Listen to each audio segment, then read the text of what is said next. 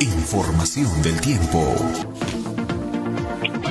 Buenos días. Eh, en transcurso del día de hoy, el 22 de febrero, se pronostica tiempo parcialmente nublado, brillo solar en el transcurso del día de hoy. Hacia hora de la noche eh, se espera que disminuya la intensidad de las precipitaciones el día de hoy en toda la altiplano de Puno y también en la sierra sur del país. Se espera que disminuya la intensidad de las precipitaciones mayormente leves hacia hora de la noche el día de hoy, tanto en altiplano como la zona de selva. Mañana 23 de febrero se espera que también las condiciones eh, estén con cielos nublados, con brillo solar, predominancia brillo solar el día de hoy y mañana 23 y eh, hacia ahora noche, mañana 23 y se espera precipitaciones de intensidad moderada, mayormente moderada y eventualmente fuerte. El día de hoy, precipitaciones hacia, hacia ahora la noche, mayormente de intensidad leve en tanto altiplano como la zona de la vertiente oriental de Carabelizandia. Las perspectivas, pronóstico más extendido en cuanto a precipitaciones, espera que estas precipitaciones continúen hasta el día 28, incluso la primera semana de marzo podría tener